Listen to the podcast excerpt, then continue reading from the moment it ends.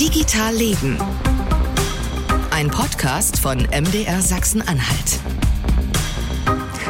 Die Folge heute fängt mit einem kleinen Geständnis an. Ich hatte in der Schule als Leistungskurs Englisch und Achtung Biologie. Und manchmal, wenn ich die Nase voll habe von den immer gleichen Diskussionen hier um Technologie, Datenschutz, Cybersicherheit, Digitales, dann ärgert es mich so ein bisschen, dass ich nach dem Abi nicht auf die Idee kam, Bio zu studieren. Ich fand das nämlich eigentlich immer spannend. Also gerade zum Beispiel Genetik, dann so in der, in der Oberstufe. Und mittlerweile äh, rüttelt ja der Fortschritt in der Genetik am, naja, Selbstverständnis von uns Menschen. Ne? Wer sind wir eigentlich? Was wollen wir? Was wollen wir vielleicht nicht? Gegen was wollen wir uns schützen? Wie wollen wir uns weiterentwickeln?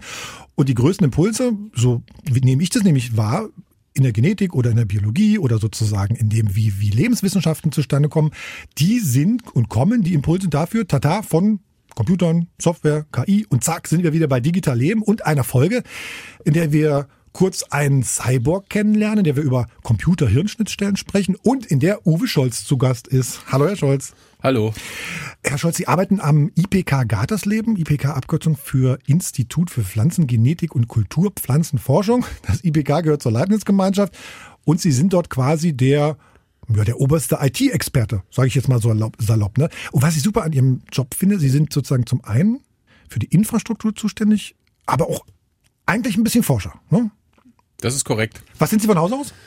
Von zu Hause aus bin ich eigentlich ein äh, Instandhaltungsmechaniker. Also heutzutage würde man sagen Industriemechaniker. Ja? Also ich habe äh, keinen Biologie-Leistungskurs, ich habe nicht mal Biologie-Abitur. Okay. Berufsausbildung mit Abitur äh, noch in der damaligen DDR und ich habe dann 1990 quasi mit einem Informatikstudium angefangen Zuerst äh, in Köthen. Mhm. Nach der Abwicklung äh, der Technischen Hochschule wurde es eine Fachhochschule ja. und so bin ich dann nach dem Vordiplom 1992 hier in die Landeshauptstadt nach Magdeburg gewechselt und habe dann 95 mein Informatikstudium hier in Magdeburg abgeschlossen. Als sozusagen als Diplom-Informatiker. Diplom-Informatiker. Und erzählen Sie uns kurz, wie sind Sie dann, wie kommt, wie kommt man dann sozusagen ans Institut für Pflanzen? Ja, ich habe eigentlich äh, quasi erst äh, so in Richtung Ingenieurwissenschaften äh, gearbeitet bei meiner Doktorarbeit und hatte aber dann nach ein paar Monaten die Chance quasi äh, einen neuen Professor Professor äh, zu begleiten, der sich mit äh, medizinischer Informatik und Bioinformatik beschäftigt mhm. hat und habe dann eigentlich so 96 angefangen, mich mit Bioinformatik zu beschäftigen und habe dann letztendlich Ende 2001, also jetzt sind schon über 20 Jahre, dann nach Gartersdem gewechselt. So, jetzt mal, Eva, sozusagen tiefer einsteigen, ja. mal, mal in hm, anderthalb Sätzen, was machen Sie am IPK? Was ich am IPK mache, ich fühle mich eigentlich zurzeit nicht mehr als Informatiker, sondern eher als Manager und zwar äh, beschäftigen wir uns damit letztendlich einfach die Informationen, die jetzt die Forschenden äh, erheben, äh, dahingehend äh, zu verwalten, zu speichern, dass sie quasi nicht nur bei uns sicher abgelegt sind, sondern dass sie letztendlich für die gesamte Nutzer-Community äh, verfügbar sind und zugegriffen werden können. So, das Institut für Pflanzengenetik und Kulturpflanzenforschung in Gadersleben äh, aus der Leitungsgemeinschaft. Ich, ich habe immer so das unter dem Begriff, naja, die gucken so ein bisschen in die Zukunft, ne, welche Getreidearten äh, passen sich am besten an die Klimakrise an, wie geht das am besten? Das ist sozusagen das, was bei mir sozusagen zumindest hängen geblieben ist. Wenn Sie mal sozusagen Ihre Forschung und vielleicht auch was in dem Bereich auf anderen Forschungsbereichen passiert, was hat Sie denn da so zuletzt, naja, ich sag mal, überrascht oder beeindruckt, wo Sie sagen, das ist mal eine tolle Erkenntnis?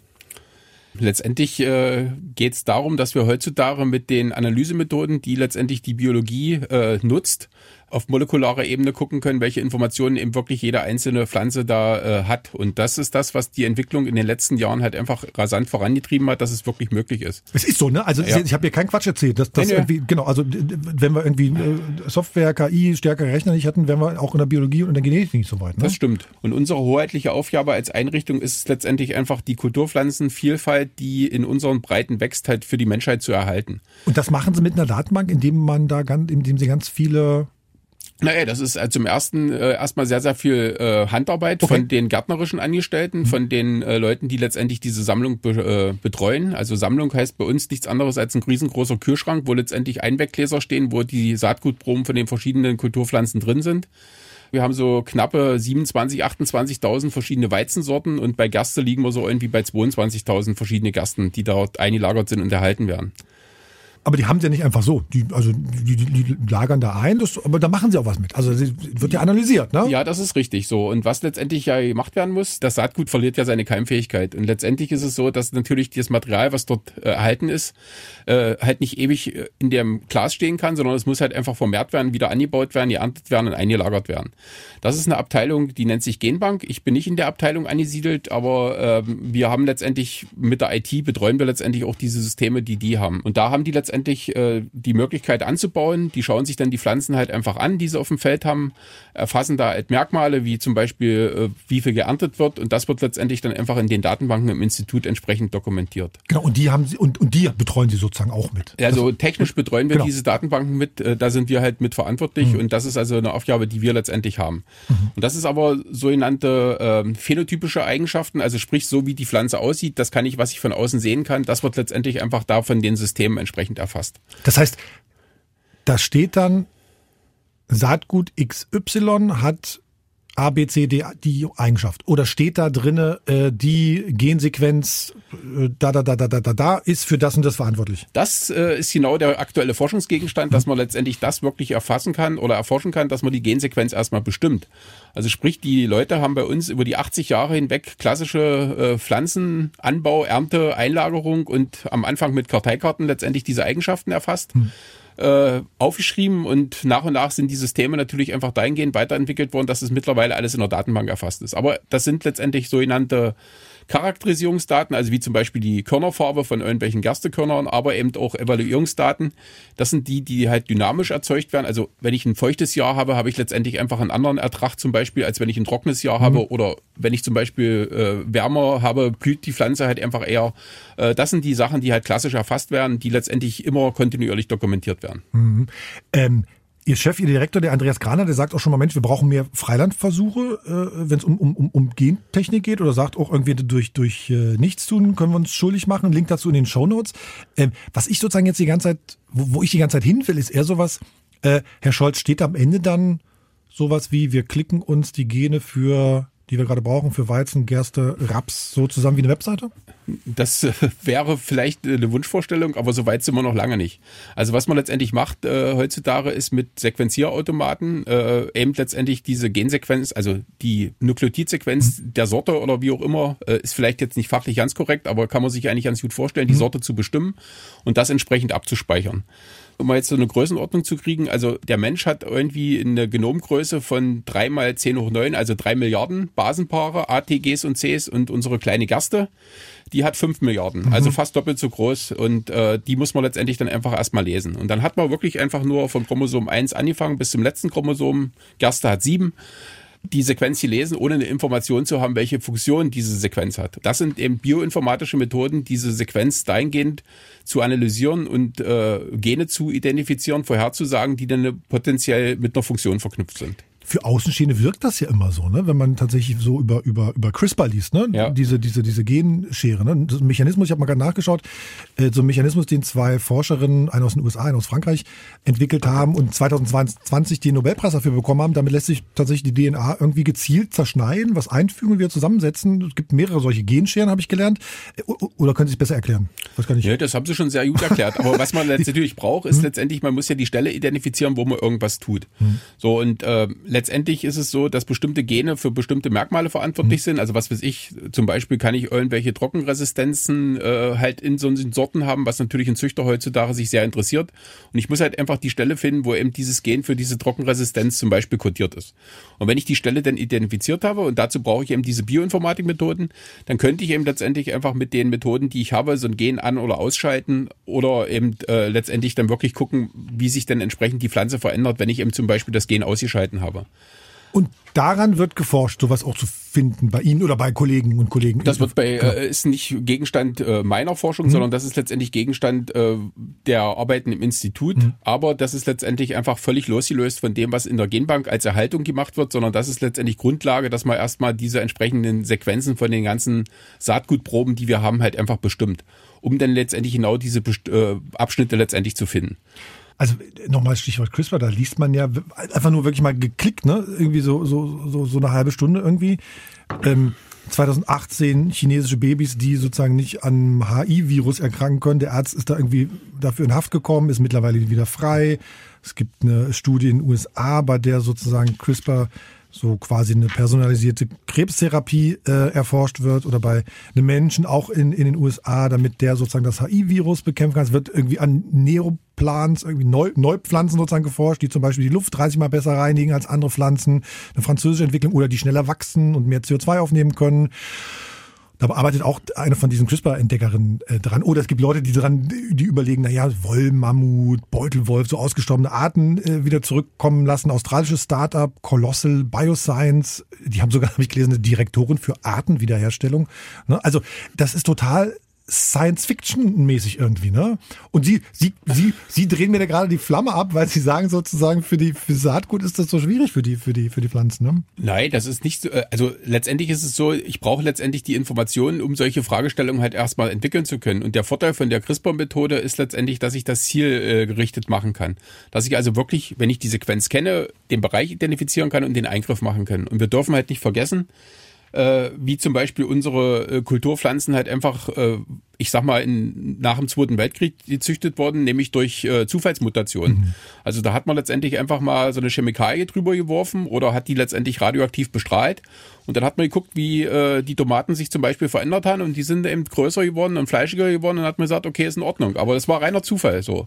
Und heutzutage mit der CRISPR-Methode ist es eben letztendlich möglich, dieses zielgerichtet halt anzuschauen. Also ich könnte mir praktisch wünschen, eine Gerste oder ein Weizen oder ein Raps, der in das sozusagen Gen reingepflanzt wird, um eine höhere Trockenheit oder eine höhere äh, Umgebungstemperatur ja, also man muss ja nicht letzt, also das Gen reinzupflanzen ist jetzt immer so so eine, ich sag mal, wo man immer so an diese Cyborg oder sonst ja. irgendwas denkt. Das ist ja nicht, auch nicht die Intention, die dahinter ist, sondern es geht darum, letztendlich die Gene, die halt einfach drin sind, vielleicht zu aktivieren oder die halt zu deaktivieren, um bestimmte Dinge zu machen. Also ich muss da nicht irgendwie ein fremdes Gen aus irgendeinem anderen Organismus oder was da halt einfach einpflanzen. Das ist nicht unbedingt notwendig. Ah, weil der sozusagen schon da ist, nur nicht aktiviert ja, wird. ja, ja. Ah, okay. Wenn genau. zum Beispiel Pilzbefall ist, dann muss die halt irgendwelche Mechanismen halt einfach starten, um diesen Pilzbefall zu bekämpfen. Also der das Pool an Gene, das da existiert, ist so durchaus groß. Man muss noch einfach sehen, dass die Gene eben aktiv werden, um, um bestimmte Schutzmechanismen oder ich sag mal weitere Produkte zu machen. Aber das kennen Sie ja durch Ihren Biologie-Leistungskurs. Biosynthese, Stoffwechsel, äh, Transkription, Translation und das sind ja die Dinge, die letztendlich dann einfach äh, dafür, äh, was dann hinterher rauskommt, ja. Wie, nochmal sozusagen in die IT-Richtung gefragt, wie aufwendig ist das denn sozusagen am Computer abzubilden oder sozusagen IT-Systeme drumherum dafür zu bauen, für solche, für solche bioinformatischen Forschungen? Also ich muss erstmal diese Sequenz bestimmen. Hm. Und das ist schon, ich sag mal, heutzutage High Throughput und das sind Technologien, da so ein Sequenzierautomat, der kostet also höhere äh, sechsstellige Summen. Haben Sie? Die haben wir, ja. Die muss man sich wirklich hinstellen, um eben diese Gensequenz erstmal zu bestimmen. So, und dann habe ich die letztendlich einfach in einer Datenbank gespeichert oder ich habe sie halt in irgendein System, ein Computersystem gespeichert. Wir haben Kooperationspartner, die im Prinzip sagen, okay, genau an dieser Stelle ist halt einfach ein Gen aufgrund von Vergleichen mit existierenden äh, anderen Organismen kann man eben sagen, das Gen hat also eine bestimmte Bedeutung. Und man muss dann letztendlich immer noch experimentell wirklich nachweisen, dass wirklich dieses Gen, was man vorher gesagt hat, eben diese Eigenschaften hat.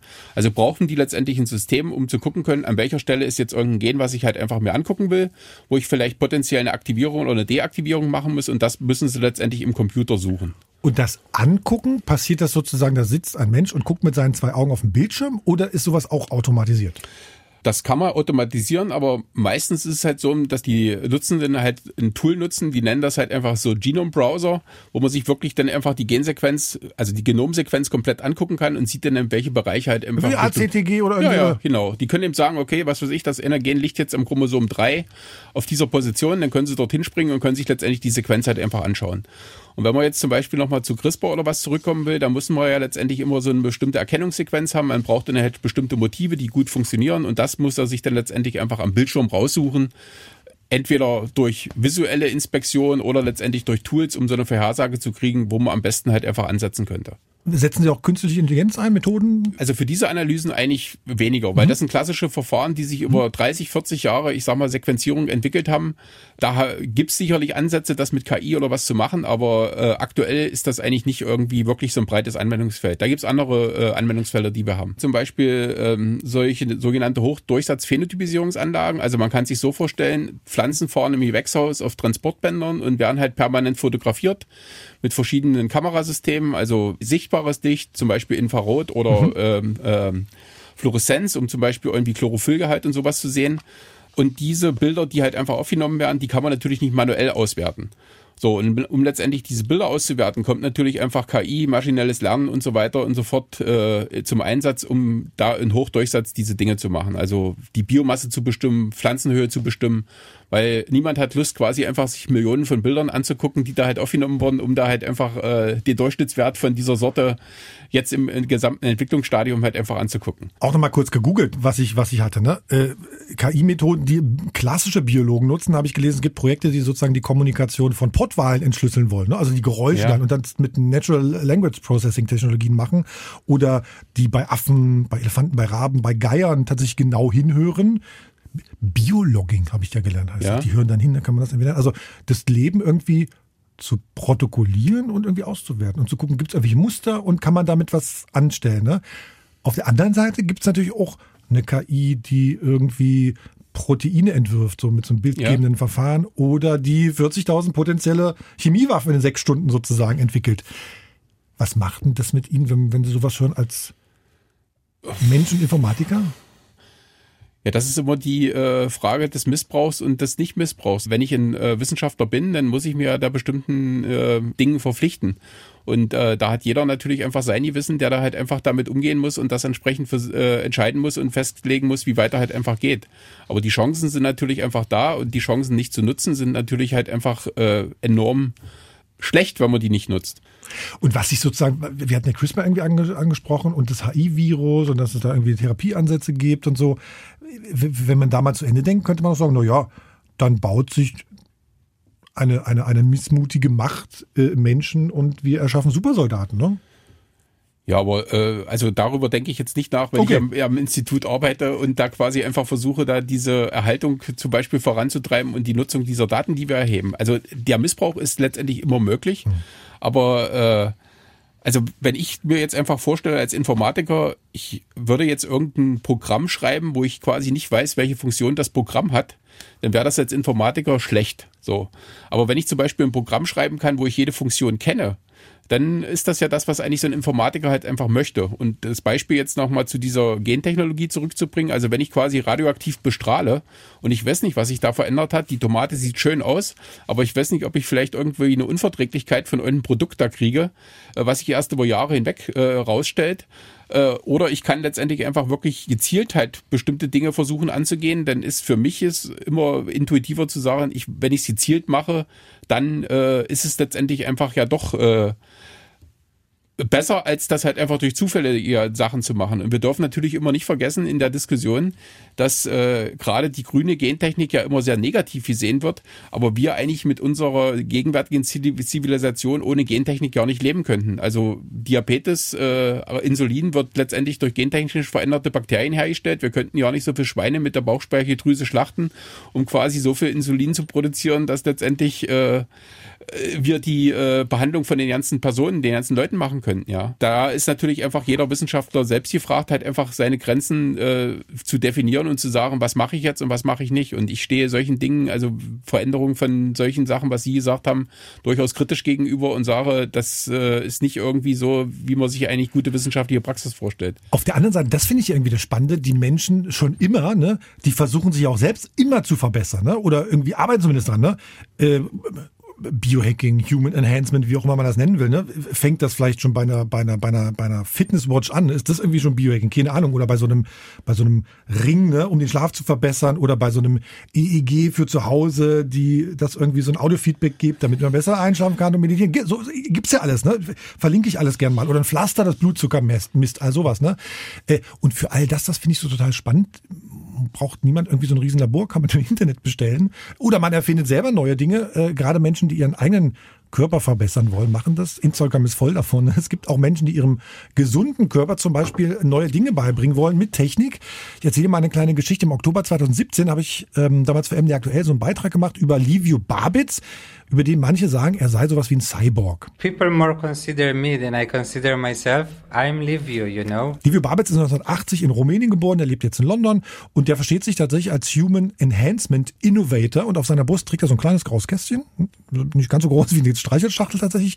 Das ist mit Piercings in seiner Haut verankert. Each time I face north, I get a little short vibration. In my case on my chest and Yeah, it's exciting because it uh, changed my life in many ways. So I started having memories about locations and not only about a room, but I know exactly how that room sits on the planet.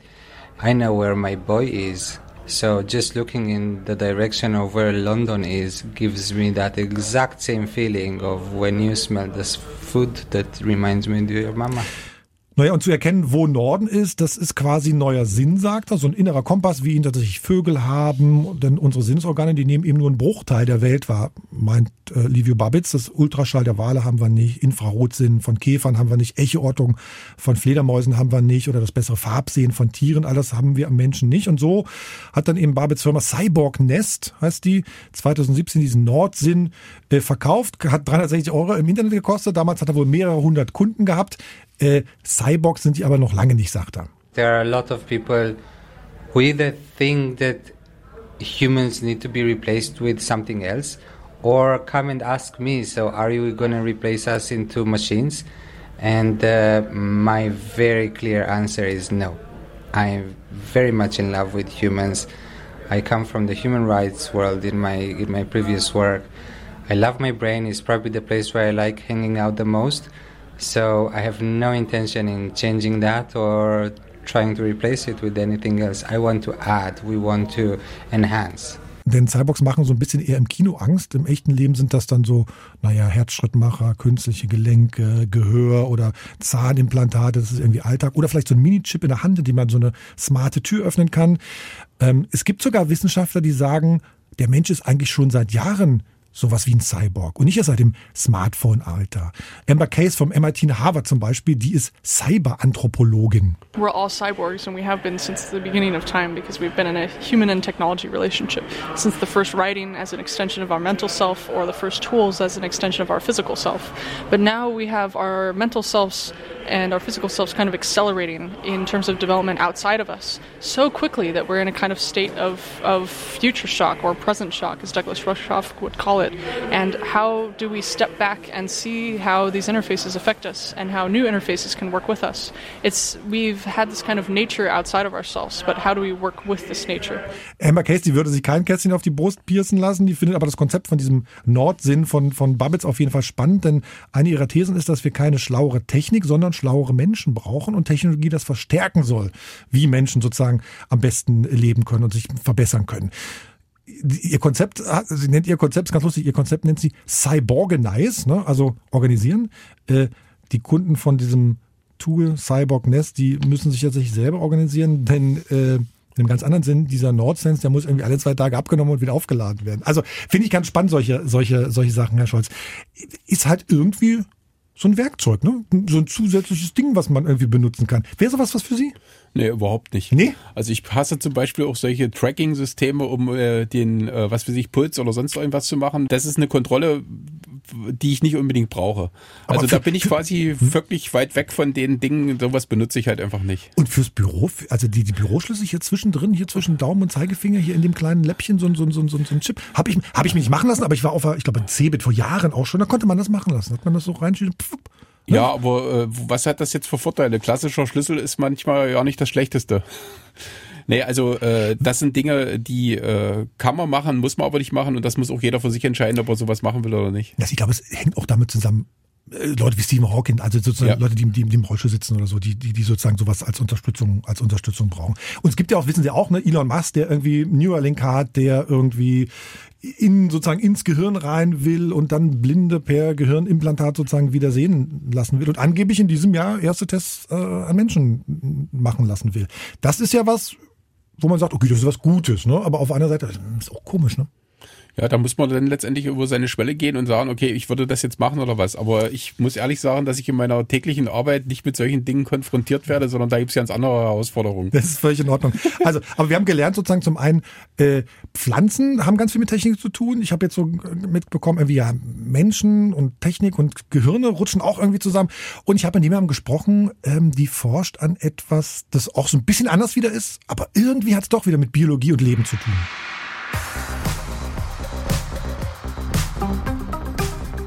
Mein Name ist Elsa Kirchner. Ich äh, habe hier an der Universität Duisburg-Essen eine Professur für Systeme der Medizintechnik. Und ich arbeite außerdem noch am Deutschen Forschungszentrum für Künstliche Intelligenz. Und zwar äh, bin ich da assoziiert mit dem Robotics Innovation Center in Bremen. Generell arbeite ich äh, an der UDE, aber auch in Bremen an dem Thema Mensch-Maschine eine Schnittstelle für Medizintechnikprodukte, vor allem auch robotische. Also Schwerpunkt liegt auf der Robotik und wie wir ähm, nicht nur intelligent, sondern auch besonders einfach und effizient mit solchen Systemen interagieren können und die dazu bekommen, dass sie uns sehr gut unterstützen. Sehr schön. Sie haben also das Gute im Sinn, höre ich. Ich habe noch mal ein bisschen geklickt, Frau, Frau Kirchen. Sind Sie auch Professoren da? Sie haben gar nicht gesagt, sozusagen, Sie Professoren, sondern sollte man ja sagen. Professoren an der Uni Duisburg-Essen. Genau. Und Sie waren mal äh, Gastwissenschaftlerin an Department of Brain and Cognitive Science am MIT in Boston. Genau. Kann man ja auch mal sagen. Und sind von ja. Hause aus, habe ich gelesen, Diplom, Diplom-Biologen, ne? Ja, richtig. Und unser, unser Thema habe ich ja Sie ein bisschen vorgewarnt. Unser Thema jetzt im Podcast Digital Leben bei MDR Sachsen-Anhalt ist ja Bioinformatik, also irgendwie digitale Technologien, die irgendwie das echte, das biologische Leben beeinflussen oder vielleicht gar das Leben oder die Grundlagen des Lebens verändern. Vor allem mhm. haben wir gerade so ein bisschen geredet über Pflanzen, geht es natürlich auch im Tierbereich. Das, woran Sie forschen, ist natürlich was, eigentlich was anderes, aber ich denke dann doch die ganze Zeit, es hat doch irgendwas mit Leben zu tun. Es hat was damit zu tun, dass es nur möglich ist, weil es Computer und Software gibt. Ne? Sie haben so ein bisschen angesprochen, Computer-Mensch. Schnitt Schnittstelle. Es kann man noch drüber reden, so Gehirn-Computerschnittstelle, genau, reden wir genau. gleich mal drüber. Ähm, mal so als erste Frage, wie weit sind Sie denn da in Ihren Forschungen? Gibt es sozusagen Beispiele, wo wir alle denken, wow, das ist eigentlich Science Fiction? Ja, also vielleicht, vielleicht, vielleicht, was sich so ein bisschen als Science Fiction anhört, ist, wir können halt aus dem EEG, also das EEG sind sozusagen das von außen gemessene Aktivität unseres Gehirns. Das können wir messen, ohne mhm. dass wir irgendwie in den Kopf reinbohren oder sonst irgendwas machen, sondern einfach mit solchen komischen Badehauben. Und dann messen wir das von außen und wir können sozusagen vorhersagen, dass man sich bewegen möchte und noch bevor der Person das bewusst ist. Und das finde ich, wenn das, wenn man das mal erlebt, dann ist das schon wirklich ein bisschen skurril. Das heißt, die, mein, mein Roboter weiß eigentlich, bevor ich selbst weiß, dass ich mich bewegen will, macht die Bewegung und man denkt in dem Moment nur, will ich das überhaupt? Soll ich das überhaupt? Ich möchte das vielleicht gar nicht. Und man kann es aber auch gar nicht mehr ähm, ja stoppen. Und, und das sind so Sachen, wo, wo wir faktisch, wenn wir das uns die Gehirnaktivität anschauen, wir schauen in die Planungsphase. Also wir schauen nicht dann in die Phase, wo es ausgeführt wird, sondern wir gucken, dass das Gehirn das plant. Und ähm, da ist jetzt nicht nur sowas möglich wie Bewegung vorherzusagen, sondern ich kann auch erkennen, ob ich zum Beispiel irgendeine Reaktion richtig fand von jemandem, ähm, ob ich etwas gesehen habe, das mir wichtig und bedeutsam ist oder nicht. Oder sogar sowas wie, ob ich beim Pokern betrüge. Da gibt es natürlich auch schon die ersten Ansätze. Das heißt, man kann schon relativ viel aus dem EEG natürlich in begrenzten Szenario ableiten. Selbst von außen, mhm. ohne dass man jetzt sozusagen in das Gehirn eingreift. Und es ist ja sozusagen was, was man merkt. Man merkt ja, wenn man so eine Haube auf ja. hat. Ne? Gibt es auch sozusagen Methoden oder Beispiele, wo man das selbst gar nicht merkt?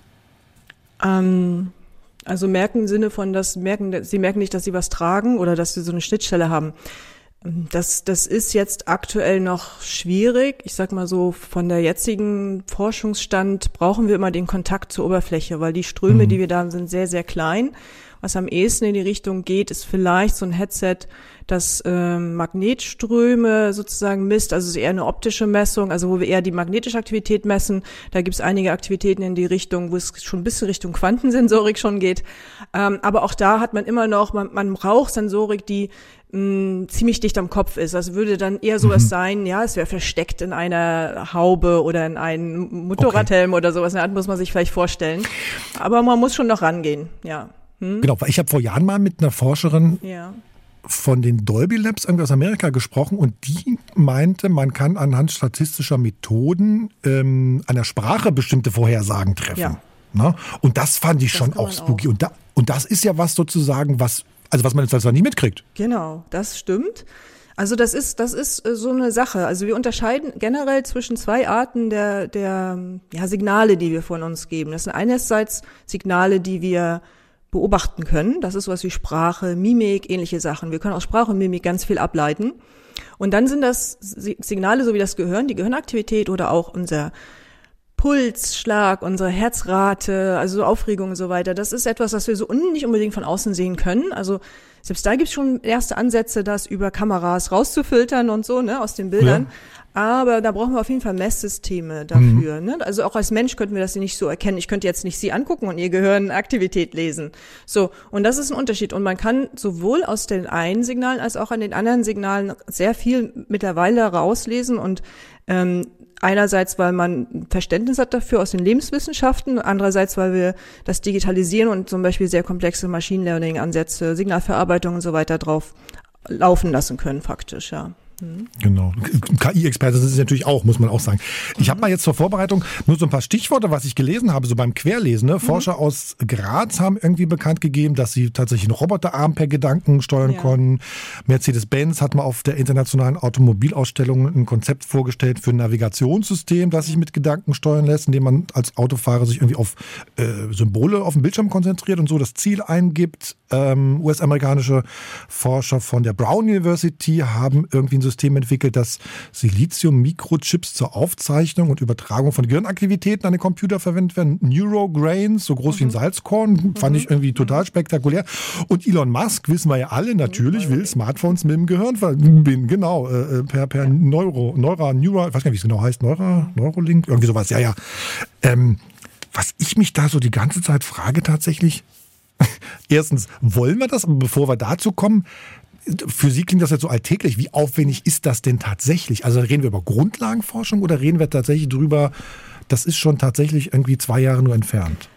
Also, ähm, ich sage mal so, die, die Forschung, die wir machen, ist in gewissem Sinne Grundlagenforschung, aber wir haben die mittlerweile so weit, dass wir in bestimm unter bestimmten Umständen, dass zum Beispiel wenn wir beim EEG bleiben jetzt mal, dass wir das hm. wirklich in einer ziemlich realen Situation ähm, analysieren können online. Also zum Beispiel, wenn ich einen Roboter fernsteuere, kann ich zum Beispiel erkennen, ob er bestimmte Warnungen, die da angezeigt werden, der, der, der Operator sozusagen, ob er die erkennt oder ob er mit der ganzen Geschwindigkeit der Aufgabe überfordert ist. Und das wirklich in einer realen Teleoperation mit einem realen Roboter. Das ist schon real. Warte kurz, Szenarien. warte kurz, einmal, dass ich verstanden habe, sozusagen, ja. also ein Arzt operiert an einem anderen Ort, als der Patient auf dem Tisch liegt. Ja.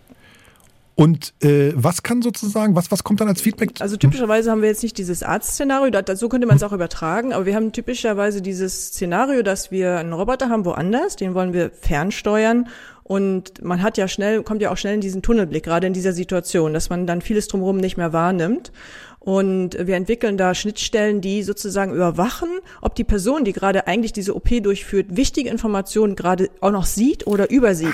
Die, die wirklich relevant sind, weil man die nicht so wahrnimmt. Man hat ja auch nicht sozusagen die Leute drumrum, die man sonst normalerweise hat. Man ist nicht so vor Ort. Und äh, da ist das relativ wichtig, wie ja, wie stark man man kennt das so aus diesem Tunnelblick, ne? Wie stark man oder man kennt das aus der Werbung, dass da irgendwas durch den Film läuft und man sieht das gar nicht. Früher war mhm, wird ja auch mhm. verbotenerweise so Priming Sachen gemacht, dass man dann hinterher eher dazu tendiert, bestimmte Sachen zu kaufen und so weiter. Und das ist genau das, was was was wir ähm, da untersuchen und auch nutzen. Genau, und, und das so ähnlich funktioniert das. Man würde, könnte das auch auf so einen chirurgischen Eingriff jetzt übertragen, theoretisch. Ne? Also wir machen das meistens eher nicht, nicht in der Medizintechnik, sondern die Anwendung waren eher so eine Teleoperation eines ferngesteuerten Roboters irgendwo anders. Genau. Also da könnte Elon Musk jetzt bei Ihnen anklopfen und sagen, Mensch, Frau Kirchner, dieses System möchte ich bitte haben, dass die, äh, dass die, dass meine Autos in Grünheide in Brandenburg nicht in Brandenburg gefertigt werden, sondern ferngesteuert von billigeren chinesischen Arbeitern. Naja, er könnte das nehmen, um sozusagen das Ganze zu überwachen und festzustellen, wenn wichtige Informationen kommen, ob er die auch noch wahrnimmt oder sowas in der Art. Also, mhm. der, also es geht mehr darum zu verstehen, in so ein also mehr darum, diese Schnittstelle, ja, wenn Elon Musk jetzt sozusagen vor einem Monitor sitzt oder ein Hand-Mounted Display aufhat oder sowas in der Art und sich das anguckt und ist dann ganz fasziniert von den Chinesen, weil die so schnell sind und was weiß ich, irgendwie was anders machen, dass er dann nebenbei auch noch ganz wichtige Nachrichten bekommt, Aktienkurs gestiegen oder sonst irgendwas und dass er das nicht komplett vergisst. Tweet absetzen, ja, genau. Beobachtung dieser sehr interessanten Szene Ah, sozusagen. okay, okay, okay, okay, okay, okay. Verstehe, verstehe. Äh, Und wenn Sie all solche Beispiele erzählen oder davon von, von berichten, vielleicht auch in Ihren Vorlesungen oder vielleicht auch außerhalb der Universität, worauf reagieren de- reagieren denn die Menschen eigentlich so am heftigsten? Also ich finde, am, am heftigsten reagieren die einerseits auf diese sehr frühe Bewegungsvorhersage, weil es geht so ein bisschen an die, ja, entscheide ich wirklich bewusst? In diese Frage geht das dann, weil man sich bewegt, obwohl einem das nicht schon bewusst ist, sozusagen, dass man sich entschieden hat zu bewegen. Und dann geht das natürlich immer so ein bisschen Richtung Entscheidungsfreiheit. Ja, also das ist ganz normaler Prozess. Wir brauchen äh, eine gewisse Zeit, dass uns unsere Handlungen auch bewusst werden. Und da ist immer die Frage, treffe ich also meine Entscheidung bewusst oder kommt das erstmal, mache ich das irgendwie automatisch und das kommt erst hinterher? Also das sind diese ganzen Fragen. Das, und wenn man so einen Versuch mal sieht oder ich zeige dann ein Video, wie das ist, wenn man so vor dem Monitor sitzt und die Puppe bewegt sich vor und danach bewegt man sich erst, dann sind die Leute natürlich schon irritiert, wenn sie das sehen. Das, das ist die eine Sache. Die andere Sache ist dann auch immer, wenn ich sage, ich kann erkennen, ähm, also angenommen, Sie beobachten zwei Leute, die tun was und irgendwas in der Handlung von den beiden ist ist nicht so richtig. Was weiß ich, er fasst den Tisch verkehrt rum an oder irgendeine Sache passiert da. Und das kann ich auch im EEG erkennen. Also ich kann das im EEG erkennen, im Single-Teil. Und ich kann es auch nutzen, um Roboter zum Beispiel beizubringen, ein bestimmtes Verhalten auf eine bestimmte Art und Weise auszuführen und ähnliche Sachen.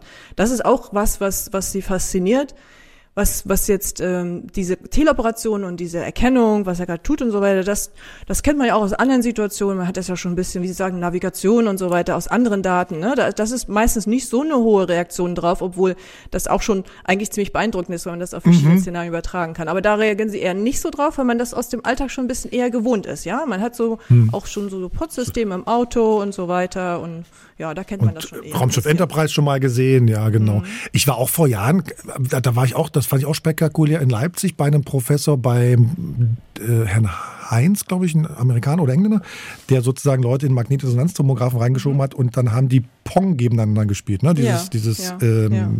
Tennisspiel genau, auf dem Computer, wo man nur so hoch und runter steuern muss. Da musste, da musste man die aber noch trainieren, sozusagen, dann die, die genau, Gerätschaften. Genau, genau. Mal so die ganz große Frage, was ist denn eigentlich das Ziel Ihrer Forschung?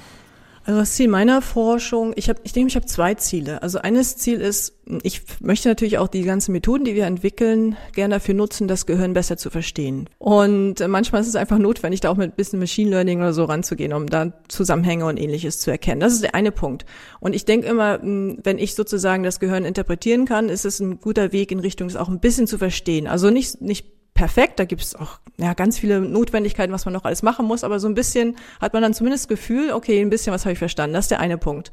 Und der andere Punkt ist, ich möchte gerne robotische Assistenzsysteme schaffen, die Personen mit, mit Lähmungen, mit Einschränkungen und besonders mit ganz starken Einschränkungen so unterstützen, dass sie das Gefühl haben, das sind sie, ja, dass ein Roboter sie sozusagen assistiert, aber sie haben das Gefühl, ich bin das, ich will gerade meinen Arm bewegen. Also, dass man sozusagen nicht über einen Screenshot über Eye-Tracking irgendwas auslöst, sondern die, die wollen ihren Arm bewegen und der bewegt sich über das Exoskelett. Und dafür muss ich eben wissen, dass er sich bewegt. Ich möchte auch erkennen können, zum Beispiel aus dem EEG, ob eine Unterstützung von dem Exoskelett angenehm war, gerade in dem Moment oder nicht. Und das ist eigentlich mein Hauptziel, sozusagen das für solche, äh, für solche Zwecke sozusagen einzusetzen. Das heißt, Stephen Hawkins würde sich da auch drüber freuen, ne? Ja, nicht Stephen genau, Hawkins. Ja, genau. Ne, genau. Stephen Hawkins würde sich auch über sowas freuen, genau. Ne? Hat ja auch schon ganz ausgefeilte BCIs gehabt, ne? Also ist ja nicht so, dass er sowas Ja. nicht auch genutzt hat. Genau. Muss man einmal sagen, es ist der, das ist dieser berühmte Physiker, der sozusagen im Rollstuhl sitzt. Und ich weiß gar nicht, wie steuert er denn da, wenn er was spricht? Das weiß ich gar nicht. Ich glaube, gerade. der hat sehr unterschiedliche Systeme gehabt. Ich meine, es gab auch ein BCI-System, es hat auch mit, mit Okay. Eye-Tracking hat er was gehabt. Also da gab es Ah, okay. verschiedene Systeme, die er benutzt hat. Mhm. Spannend. Sie haben schon gesagt, sozusagen, was Ihnen manchmal so ein bisschen wie Science Fiction vorkommt, wo Sie vielleicht wow sagen. Gibt es auch was, wo Sie wow sagen, aber eher so mit großen Sorgen? Also so richtig große Sorgen nicht, weil es ist immer so eine Weiterentwicklung. Ne? Also ich, sag mal, ich habe ja gerade eben das Beispiel gebracht, wo, wo eine Zeit lang ja in Werbung ganz gerne so Primer versteckt gewesen sind. Und das ist natürlich eine Manipulation, eine unbewusste Manipulation. Das sind so kurze Einblendungen, die wir gar nicht bewusst wahrnehmen. Aber das nächste Mal mal einkaufen gehen, kaufen wir warum auch immer irgendwie dieses Waschmittel, was da eingeblendet wurde oder, oder was auch immer. Und dann wurde ja auch ein bisschen Schindluder damit betrieben in verschiedenen Richtungen und das wurde dann ja verboten.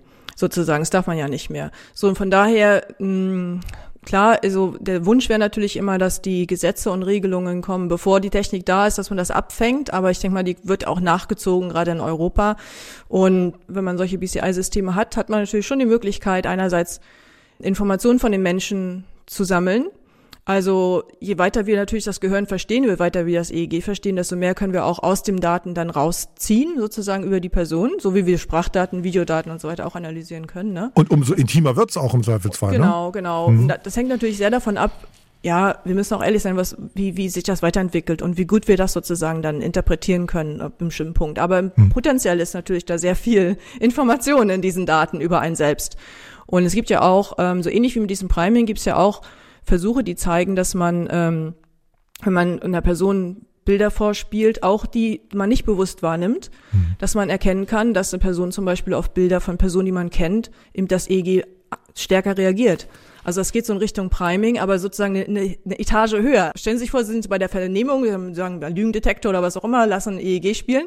Und dann kommt die Befragung, kennen Sie die Person, aber wird Ihnen ganz was anderes gezeigt, aber darunter sind versteckt die Fotos von verschiedenen Person. Also sie können dann faktisch nicht mehr lügen, weil sie es ja nicht mal bewusst sehen, was ihnen da eingeblendet wird. So, und das sind natürlich Möglichkeiten, die, die absolut nicht unrealistisch sind. Ne? Und da muss man auch überlegen, wie man damit umgeht und ob man sowas erlaubt. Ne? Weil einerseits würde ein Polizist sagen, oh super, dann weiß ich endlich mal, ob derjenige lügt oder nicht. Aber andererseits ist es natürlich ein extremer Eingriff in die Privatsphäre. Total. Wir sind ja auch gerade nicht besonders stark darin, äh, so große Internetkonzerne gut zu regulieren, die ja. uns mit Social Media irgendwie hier alles kaputt hauen. Ne? Wir sind auch nicht gut darin gewesen, sozusagen uns CRISPR genau mal anzugucken, bevor da irgendwie äh, in, in, China Babys geboren werden, die, die sozusagen irgendwie äh, gegen AIDS immun sind oder gegen, den, gegen das HIV-Virus immun sind.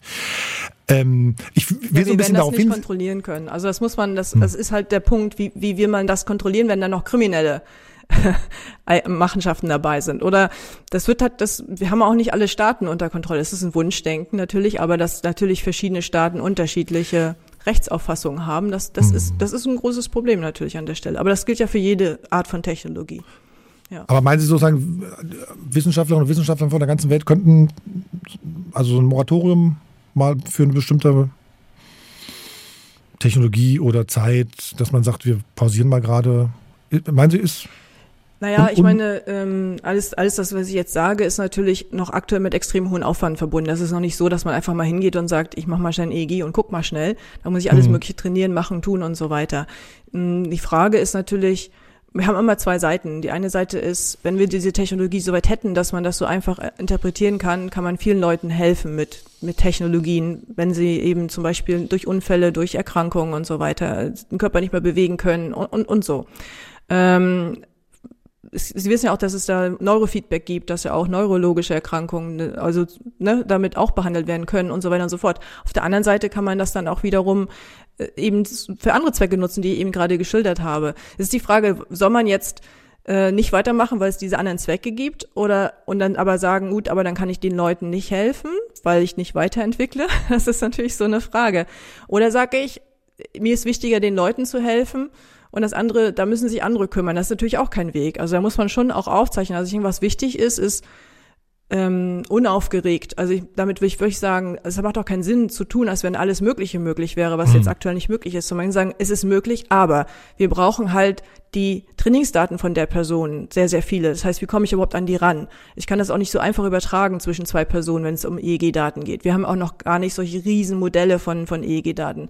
Man muss so ein bisschen abschätzen, unter welchen Bedingungen ist das denn wirklich eine Gefahr und wie kann man eher sozusagen diese Rahmenbedingungen sichern? Also wie kann ich sichern, dass keiner meine EG-Daten rankommt zum Beispiel? Ne? Also ich meine, ja, wir laufen ja alle mit diesen Watch-Uhren um und, und das ist alles gar kein Problem. Wir geben unsere Daten permanent weg. Ähm, da muss man natürlich ein bisschen regulieren, muss man ein bisschen sehen, wie man damit umgeht.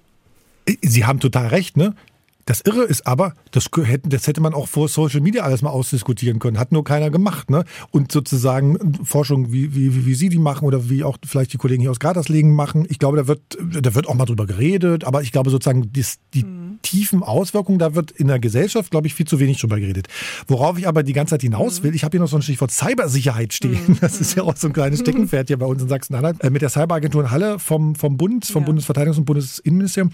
Wir haben damals über die Auftaktveranstaltung, die war hier in Magdeburg, das war, glaube ich, auch die erste Veranstaltung von der Cyberagentur, die überhaupt öffentlich mal war. Da haben wir darüber berichtet. Die, die Links tue ich ähm, mal in die Shownotes, kann man noch mal nachlesen. Und, und, und wenn ich so mal ein bisschen rekapitulieren würde, gehört demnächst offenbar zur Cybersicherheit auch dazu, dass wir irgendwie nicht nur unsere Geräte um uns drum schützen, mhm. sondern auch versuchen, unsere, unsere Gehirne, unser Innerstes sozusagen mhm. irgendwie mhm. äh, zu schützen. Ne? Naja, also erstmal kann man ja sagen, um EEG aufzuzeichnen, haben wir auch erstmal Geräte. Ne? Da ist es total naheliegend. Da sagt man, okay, das mhm. ist ja auch klar, weil ich muss sehen, dass meine Daten, dass keiner dann sozusagen, während meine Daten übertragen werden, mir die abgreift. Was, was, was natürlich, weil die Beispiele, die ich eben gesagt habe, ist, wir können natürlich darüber Personen mhm. auch manipulieren, wenn ich das geschickt mache in Zukunft. Das ist das ist was anderes. Das ist sozusagen nicht das Hacken oder einer Maschine oder eines Computers, sondern faktisch ähm, mit der Weiterentwicklung der, der Technologie ist es natürlich durchaus denkbar, dass auch mit solchen Systemen, besonders durch Stimulation und so weiter, dann auch äh, der Mensch, das Gehirn selbst sozusagen manipuliert wird, gestört wird, dass ich Sachen abrufe, die ich eigentlich gar nicht preisgeben möchte, wie zum Beispiel kenne ich die Person, kenne ich die Person nicht und so weiter. Wenn man das frühzeitig sich überlegt, was da passieren kann und frühzeitig Gegenmaßnahmen fasst oder sich auch überlegt, wie die zu fassen sind, dann hat man zumindest eine Chance. Da hat man zumindest eine Chance zu sagen, ich begleite diese Entwicklung und mhm. überlege, wie ich diese Entwicklung so möglichst sicher gestalte, ja. Wenn man natürlich sich erst im Nachhinein darüber im Kopf macht, ist es schwieriger. Ähm, man muss sozusagen eine Technologiebetrachtung von Anfang an mitziehen sozusagen und nicht mhm. erst hinterher gucken, was hat denn das für eine ethischen Konsequenzen für mich? Und so ähnlich ist das auch. Also von daher macht das schon Sinn, sich damit ähm, zu beschäftigen jetzt. Mhm. Das heißt, da sprechen Sie dann auch mit, mit, mit fachfremden Menschen auch mal in, im Alltag oder eher nicht so? Doch, doch, doch. Also, ähm, also ich rede schon auch viel mit, mit Fachfremden, weil ich meine, das ist natürlich auch ein Thema, was, was interessiert.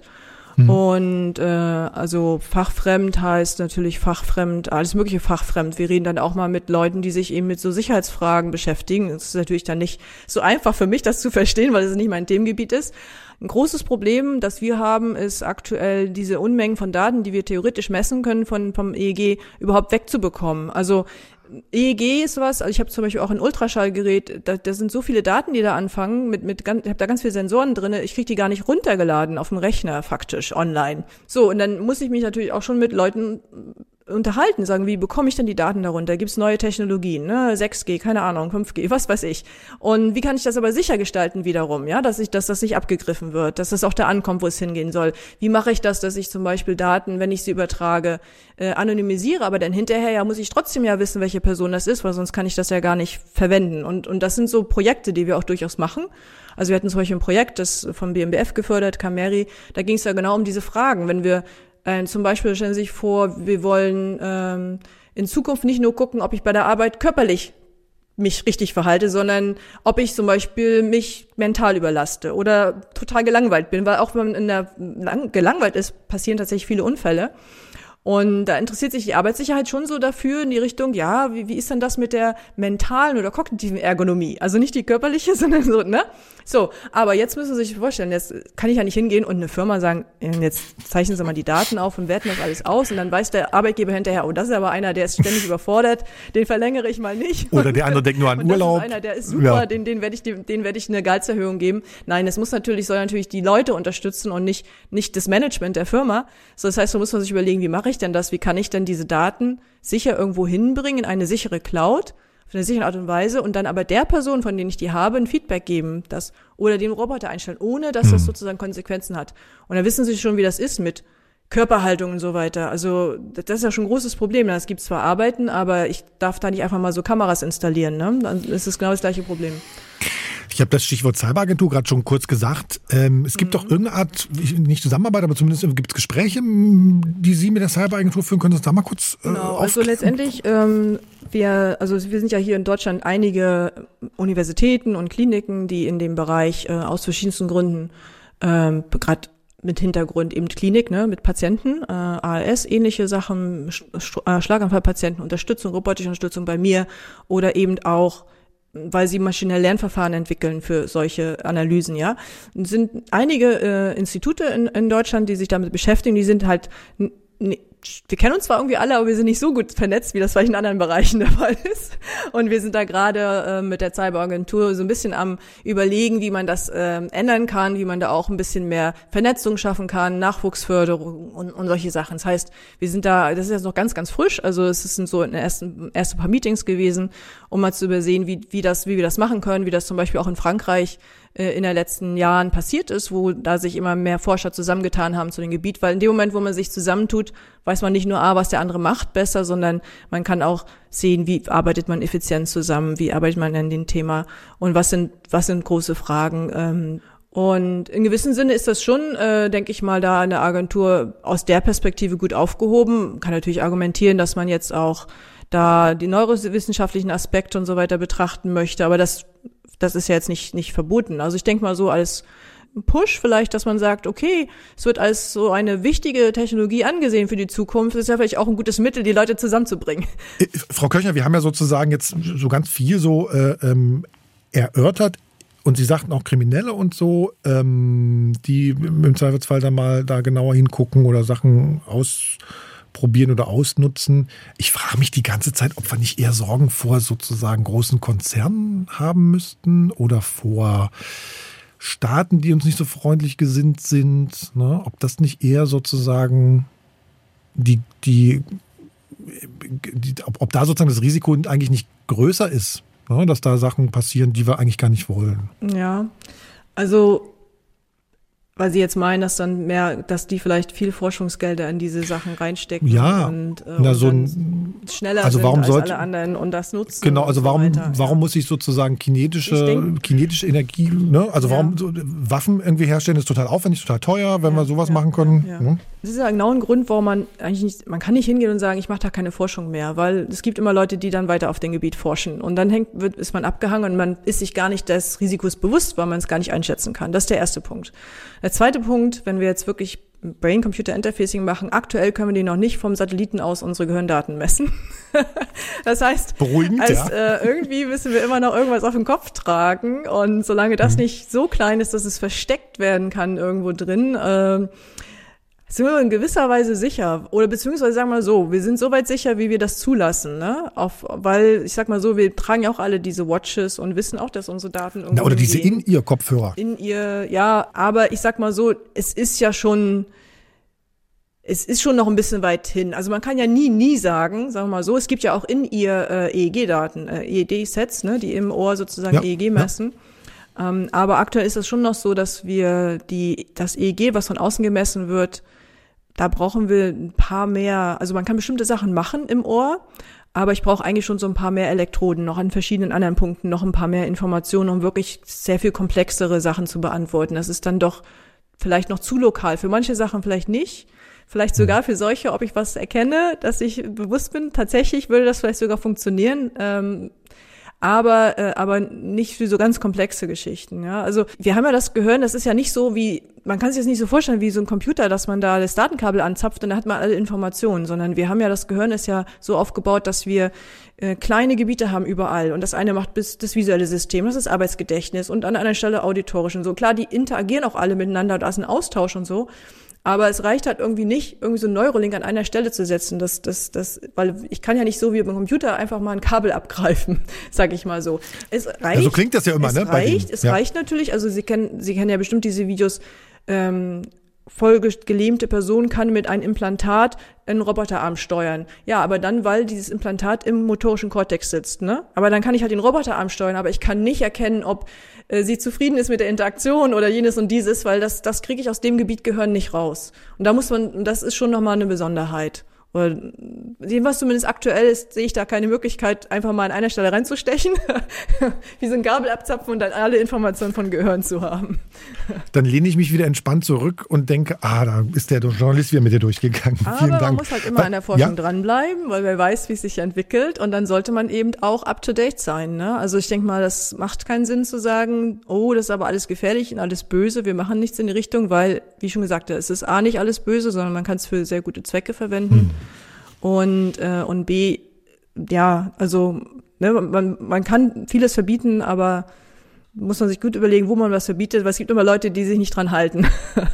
mhm. Und man braucht den internationalen Austausch. Das Schlimmste, was uns passieren kann, ist, dass wir sämtlichste Kommunikationswege weltweit abschneiden und dann überhaupt gar nicht mehr wissen, was woanders passiert und uns auf unsere eigenen Sachen so, zu sehr konzentrieren. Mhm. Funktioniert das denn gut gerade? Also ich sag mal mit China, mit Russland, mit der Ukraine? Ja, bedingt, ne? Also das ist ja, mhm. das ist ja der ganzen Situation auch geschuldet, dass es da eben Schwierigkeiten gibt, auch in der Wissenschaft im Austausch, weil es einfach den Austausch an Leuten nicht gibt, den Verkehr, also Besuche von Konferenzen eingeschränkt sind und so weiter. Das ist natürlich schon äh, schwierig. Also ich meine, gerade mit China wissen wir nicht so 100 Prozent, was die, ist ja sowieso schwierig zu sehen, was die machen, aber wenn man natürlich gar keinen Austausch hat, hat man natürlich dann noch viel weniger Möglichkeiten, da einen Einblick äh, zu bekommen, sage ich mal so. Es sind ja auch viele äh, Austauschprogramme äh, zwischen, sage ich mal, äh, Deutschland und äh, auch äh, Russland auch eingestellt worden aufgrund der ähm, Situation, ist ja auch klar, ne? Also das, das, Krieg, das betrifft genau. natürlich alle. Also das, das ist jetzt, ähm, ich, ich kann das auch komplett nachvollziehen, dass es diese Maßnahmen gibt. Das hat auch einen guten Grund, aber es betrifft schon den, den wissenschaftlichen Austausch auf jeden Fall. Und Frau Köcher, zum Schluss so die, die, die große Frage, wenn Sie sich was wünschen könnten in, weiß nicht, sagen wir mal, zwei Jahren, was möchten Sie dann erreicht haben? Ich persönlich jetzt? Naja, für Ihre Forschung. Also jetzt für meine ich, Forschung. Ob der Hund jetzt, ob es dem Hund jetzt gut geht? Naja, nein, das ist, ist gut. Ähm, ja, was möchte ich da, was möchte ich da in zwei Jahren? Das ist natürlich schon sehr zeitnah. Wir sind jetzt gerade dabei, mit unserem Exoskelett zu sehen, ob wir wirklich erkennen können während der Interaktion, ob ein, ein Patient zufrieden ist mit, mit der Interaktion. Das ist etwas, wo ich hoffe, dass wir da einen Durchbruch haben in den nächsten zwei Jahren, dass wir das zeigen können, zumindest mal. Und das andere ist, wir waren ja jetzt durch Corona und so weiter ziemlich lange weggeschlossen, faktisch, und gerade mit Patienten ganz schwierig. Und ich bin jetzt gerade an der Suche nach, nach Kooperationspartnern aus Kliniken, sodass ich hoffe, in zwei Jahren wirklich auch zu zeigen zu können, dass was mit gesunden Personen funktioniert, funktioniert auch mit Patienten, weil das ist ja sozusagen nochmal ein Riesenschritt. Ne? Man kann ja sozusagen einer Sache was zeigen mit einem gesunden Gehirn. Äh, aber wenn jetzt zum Beispiel jemand Schlaganfall hat, hat man natürlich sehr viele Veränderungen im Gehirn und das ganze Signal ist anders. Und da muss man erst einmal nochmal zeigen, dass das auch wirklich funktioniert. Ein Punkt und dass es angenommen wird. Und das konnten wir halt die ganzen letzten Jahre nicht. Und das sind so persönlich zwei Sachen, die ich mir wünsche für die nächsten zwei Jahre. Sagt Professorin Elsa Kirchner von der Uni Duisburg-Essen. Frau Kirchner, vielen Dank. Danke auch für das Interview. BCI, Brain Computer Interface, Gehirn-Computer-Schnittstelle. Wie geht das sicher, damit sozusagen das Hirn nicht hackbar wird oder wie, oder wie sich Hacken auswirkt? Das sehen wir ja auch gerade. Auch an der Uni von der Professorin, gerade von Elsa Kirchner, Uni Duisburg-Essen oder bei uns hier die Uni Freiburg, die Hochschule Anhalt, Hochschule Harz, Herr Scholz. Wenn Sie das hören, denken Sie an die Kollegen dort? Also, die müssen sich sozusagen um die Infrastruktur kümmern, äh, deren Daten irgendwie von Kriminellen verschlüsselt werden. Das ist ja irgendwie total krass, ne? Haben Sie ja Kontakt? Was macht das mit Ihnen? Das ist total krass, ja. Und äh, unser Direktor fragt immer, äh, wie hoch gerade die Gefährdungslage ist, äh, wie dies einzuschätzen ist. Und letztendlich kann man sagen, die Gefährdungslage war noch nie so hoch wie heute. Und sie wird quasi ständig höher. Und das ist schon eine schwierige Sache, wenn wirklich solche Dinge halt einfach passieren. Und letztendlich muss man durch entsprechende Maßnahmen, äh, IT-Sicherheitsmaßnahmen, äh, versuchen letztendlich diese Dinge halt einfach abzuwehren oder letztendlich einfach abzuwenden. Und das sind Dinge wie Spam-E-Mails, das sind aber irgendwelche anderen Dinge, wo halt einfach Phishing-Attacken gestartet werden und so weiter. Und das ist natürlich einfach die Sache, wo man sich als Manager fühlt, weil Sie vorhin das gesagt haben. Wo Manager also, haben Sie gesagt, aber das habe ich gesagt, ja, wo man zum Beispiel dann einfach erklären muss, äh, dass man halt einfach, wenn man eine E-Mail liest, äh, sich selbst hinterfragt, einfache Dinge angeht, um zu sagen, okay, ich klicke jetzt mal auf den Link oder ich klicke nicht auf den Link. Wurden Sie schon mal lahmgelegt oder ausgeknipst sozusagen, das Sonnenschminken? Bisher äh, glücklicherweise noch nicht. Aber Pixar waren. Also Pixar sind da. Also letztendlich ist es so, dass äh, wir stellenweise äh, Accounts letztendlich sperren müssen, weil die letztendlich kompromittiert sind und weil mit den Accounts letztendlich äh, dann äh, Spam-E-Mails verschickt wurden. Und die, ich sag mal, Kreativität äh, ist da keine Grenzen gesetzt. Sehr lieb, äh, geliebte Methode ist, sich zum Beispiel auf die Webseite des Instituts äh, darüber zu informieren, wie die Organisationsstruktur ist, wer ist der Chef, ja, Organigramm, ja. Äh, wer sind die Mitarbeiter. Dann schreibe ich die Mitarbeiter halt einfach an äh, über eine Fake-Adresse, dass ich quasi mal schnell Hilfe brauche, äh, habe mein Handy verloren, ja. schick mir mal bitte irgendwelches Geld oder solche Dinge. Sowas passiert halt einfach äh, schon. Und da muss man natürlich einfach immer moderieren und muss das erklären und muss versuchen, da halt einfach bestimmte Maßnahmen zu ergreifen. Würden Sie mit mir wetten und sagen, ich bin mir sicher, bei uns ist gerade nichts im System? Nee, das würde ich nicht machen. Finde ich total spannend, weil ich habe, ich, ich mache, ich recherchiere gerade zu dem Thema ein bisschen, bisschen, bisschen stärker und manche Experten sagen, die Frage ist nicht, ob es eintrifft. Die Frage ist auch nicht, wann es eintrifft, sondern die wirklich, und das finde ich total plausibel, die eigentlich entscheidende Frage ist, wie reagiert man, damit man wieder schnell wieder am Start ist, ne? Ja, das ist richtig. Und äh, letztendlich gibt's da natürlich auch bestimmte schulbuchmäßige Aktionen, dass man so ein IT-Sicherheitskonzept und solche Dinge hat bei uns in der Einrichtung, unser IT-Leiter, der bei mir in der Gruppe mit angestellt ist, äh, der sagt, wir haben zwar kein geschriebenes IT-Sicherheitskonzept bisher, aber unsere Maßnahmen, die wir letztendlich einfach so ad hoc definiert haben, äh, sind doch die, die in die richtige Richtung gehen. Und der hat jetzt letztens mal einen Scherz gemacht. Also Sie haben die Einrichtung angesprochen, äh, Hochschule Harz, die jetzt erst vor kurzem vom Netz genommen wurde. Wir denken zum Beispiel an die Uni in Berlin, die letztes Jahr betroffen war, die oder die Uni Gießen, mhm. die lange offline waren. Beide haben ein IT-Sicherheitskonzept, aber unser IT-Projektleiter dann gesagt, genützt hat es ihnen nichts. Mhm. Also sprich, äh, das Konzept zu haben ist das eine, aber die entsprechenden Akteure und Maßnahmen zu definieren, wie man halt einfach vorgeht, ist äh, die andere Sache. Und Sie haben vorhin die Leibniz-Gemeinschaft angesprochen äh, Leibniz-Gemeinschaft als äh, große Forschungseinrichtung in Deutschland mit über, äh, was weiß ich, 80 äh, Instituten. Da gibt es letztendlich in den unterschiedlichen Instituten zum Beispiel so einen IT-Sicherheitsarbeitskreis, wo die IT-Leiter letztendlich zusammen organisiert sind, um sich gegenseitig halt einfach zu informieren, gegenseitig zu schulen und solche Dinge halt einfach wirklich voranzubringen. Aber es ist schon so, dass jedes Leibniz-Institut selbst für sich verantwortlich ja. ist. Also wie auch die Fraunhofer jetzt. Ne? Die, in, in Halle ja. war letztes Jahr ja. auch sowas, genau. Genau, also jedes Leibniz-Institut ist für sich verantwortlich. Es gibt sicherlich Einrichtungen wie in Berlin, die das halt einfach so in die gemeinsame äh, Verwaltung oder was packen. Aber eigentlich sind wir quasi da im flachen Land in Gartersleben ein Selbstversorger. Wir haben unseren Internetanschluss äh, so wie zu Hause. Wir haben zwar einen redundanten Internetanschluss, also zwei Anschlüsse. Letztendlich ist es so, dass äh, wir von dieser Betreib, äh, Betrie äh, Betrieb von dieser Anlage, also unseren Anschluss nach außen, Firewall, Mail-Server, Betreuung der Rechner, alles äh, in Eigenregie letztendlich im Institut handhaben. Und das haben eigentlich viele Leibniz-Einrichtungen in dem gleichen Maße. Mal Klammer, finden Sie das richtig? Äh, ja und nein. Mhm. Letztendlich kann man nicht äh, bestimmte Sachen äh, alles outsourcen, weil äh, man ja nicht die Flexibilität hat, auf bestimmte Dinge halt einfach zu reagieren. Also die Dauer der Reaktion ist letztendlich entscheidend. Letztendlich betreiben wir halt einfach äh, Systeme bei uns wie ein Archivsystem, was letztendlich dahingehend oder ja, ein Storage-System, was letztendlich einfach so Anforderungen erfüllt wie räumliche Trennung. Also die sind in drei verschiedenen, wir haben drei verschiedene Kopien, die in drei verschiedenen Gebäuden äh, lokalisiert sind, um da eine gewisse Sicherheit halt einfach zu gewährleisten. Und das sind so Dinge, die äh, man, wenn man die lokal unter seiner Eigenregie hat, eben doch viel besser letztendlich in die gesamte Abläufe integrieren kann, als wenn man das von extern machen würde. Nochmal ein bisschen in die Biologie geguckt, ne? Irgendwie Computersysteme, IT-Infrastruktur von Firmen, Organisationen sind gefährdet, haben wir, haben wir gelernt.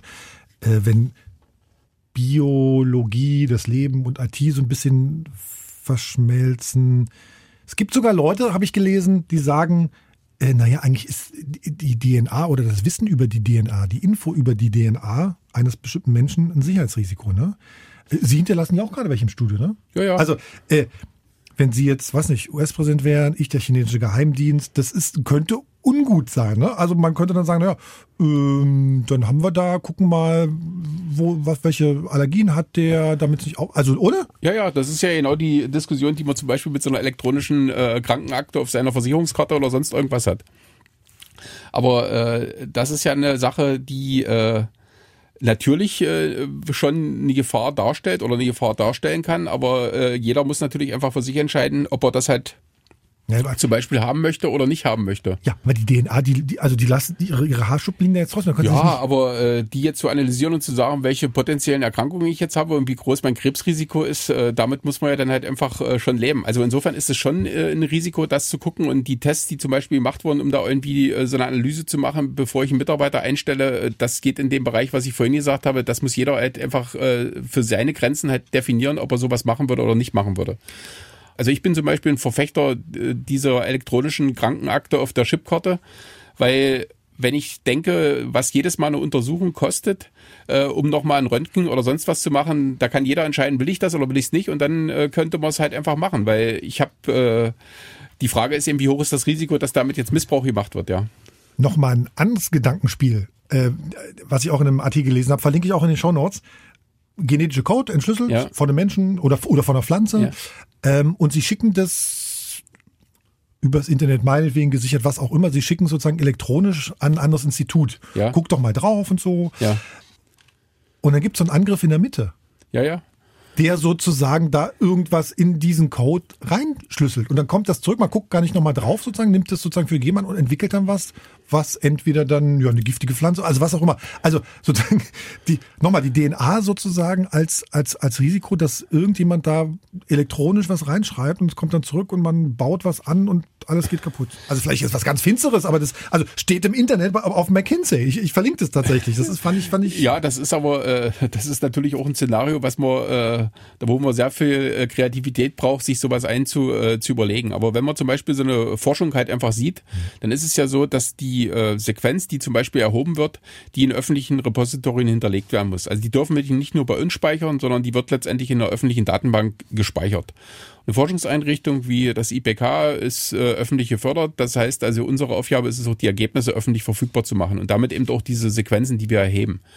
Und ähm, wenn die dort gespeichert sind und wir die dorthin übertragen haben, dann gibt es letztendlich da Übertragungswege, die sicher sind. Na, ja, also Aber äh, und es gibt letztendlich einfache Sachen wie zum Beispiel Schecksummen und solche Dinge, wo man halt einfach sagt, okay, ich kann jetzt gucken, ist das, was ich hier losgeschickt habe, auch wirklich drüben angekommen und ist das letztendlich inhaltlich verändert worden oder ist es nicht verändert worden. Das sind also einfache IT-Methoden, die man schon vor 30, 40 Jahren hatte, die durchaus da immer noch zum Einsatz kommen, um solche Übertragungen halt einfach zu überprüfen. Äh, früher war das Übertragungsfehler durch Leitungsprobleme.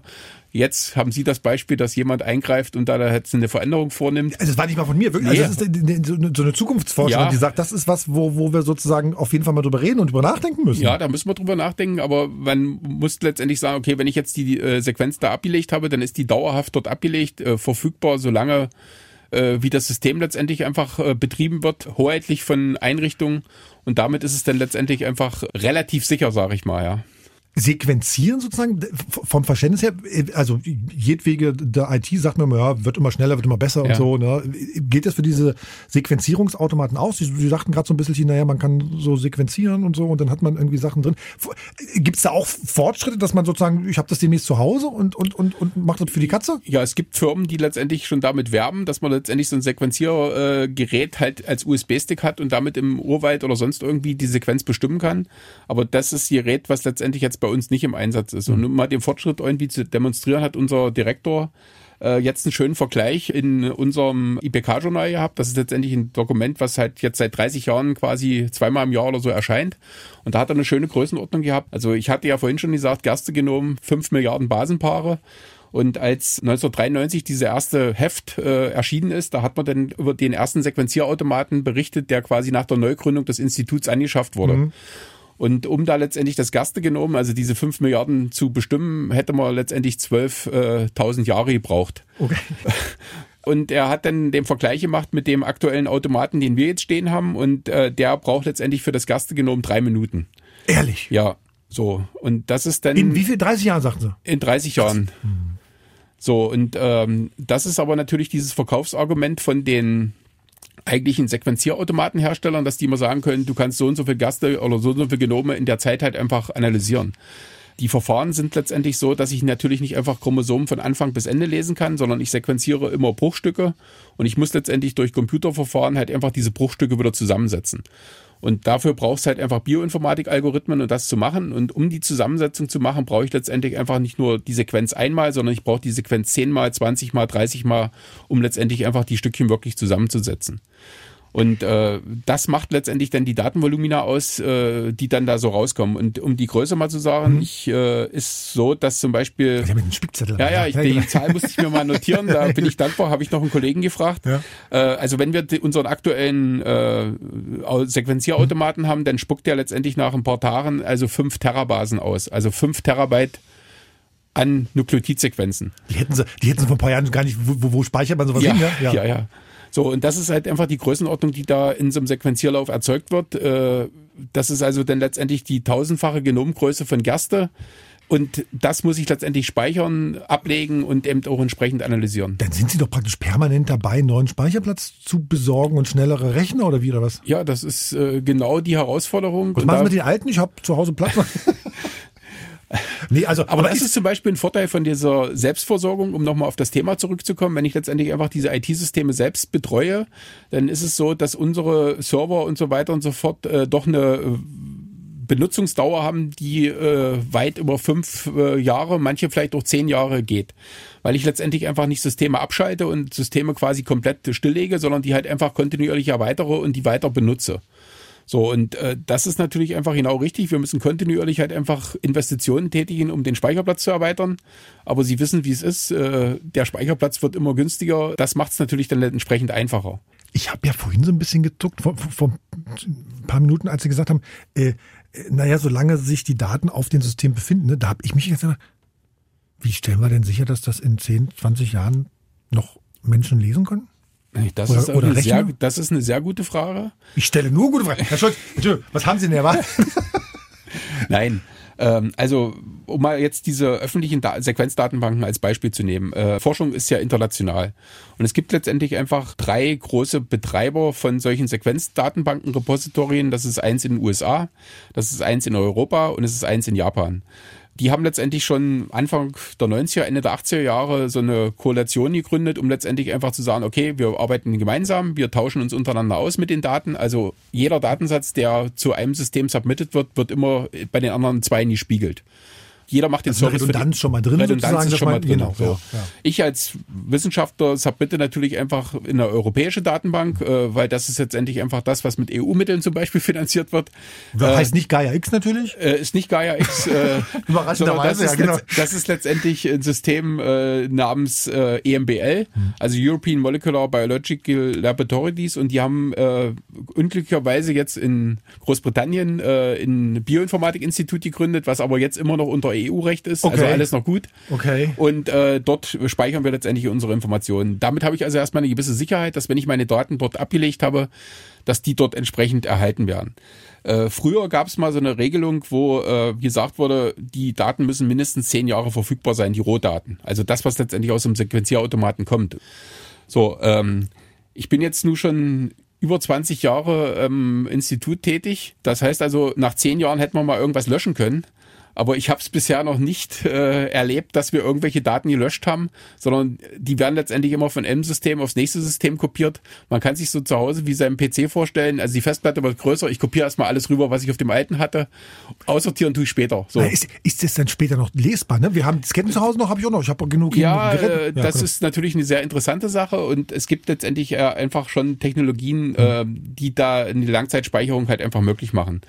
Also gerade äh, gute alte Magnetbänder, die man so in den 80er, 90er Jahren hatte, äh, sind heute immer noch im Einsatz, um letztendlich diese Informationen zu speichern, weil die Datenvolumina für den Preis ist letztendlich ich sage unschlagbar im Vergleich, was man für eine SSD-Festplatte, so ein schnelles Ding, was man zu Hause heute im Rechner hat, bezahlen würde. Und gerade die äh, Anbieter von diesen Systemen, die sagen eben, mein Tape, was du jetzt kaufst, kannst du mindestens zehn Jahre die Daten halt einfach lesen. Und man muss dann letztendlich einfach genau wie früher auf einer Musikkassette doch mal umkopieren, Damit es nicht verklebt. damit es sich verklebt, so nach dem Motto. Und das äh, macht man letztendlich. Die Kapazität von diesen Tapes wird größer. Und wenn ich halt einfach ein neues System anschaffe, dann kopiere ich eben von meinen alten Tapes einfach auf ein neues und damit habe ich schon eigentlich diese Erhaltungsmechanismus durch die Umstellung schon mit abgedeckt. Ja. Muss aber sozusagen mitgedacht werden von Anfang an. Ich würde zum Ende kommen, Herr, Herr Scholz. Ich habe ja als Überschrift irgendwie sowas wie, naja, weiß nicht, wenn die KI Bio lernt oder welchen Einfluss haben eigentlich Technologien auf, auf die Biologie und das Leben. Hm, sind wir eigentlich irgendwie dabei, dass wir das Leben programmieren wollen oder können?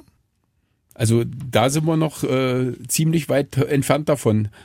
Wir müssen es jetzt erstmal versuchen, die Informationen, die wir jetzt haben, dahingehend zu verstehen, dass wir erstmal die Mechanismen rauskriegen, äh, was letztendlich dort möglich ist. Und es gibt letztendlich einfach Projekte, wo man schon versucht, so ein ganzheitliches System sich anzuschauen, um vielleicht dann irgendwie mit VR und solche Dinge halt einfach sich so einen Samen oder sonst was anzuschauen, was bei uns äh, am Institut zurzeit durchaus in einem Forschungsprojekt bearbeitet wird. Aber äh, da sind wir gerade ganz, ganz am Anfang erst. Was ist denn mit Patenten? Also wem gehört es am Ende?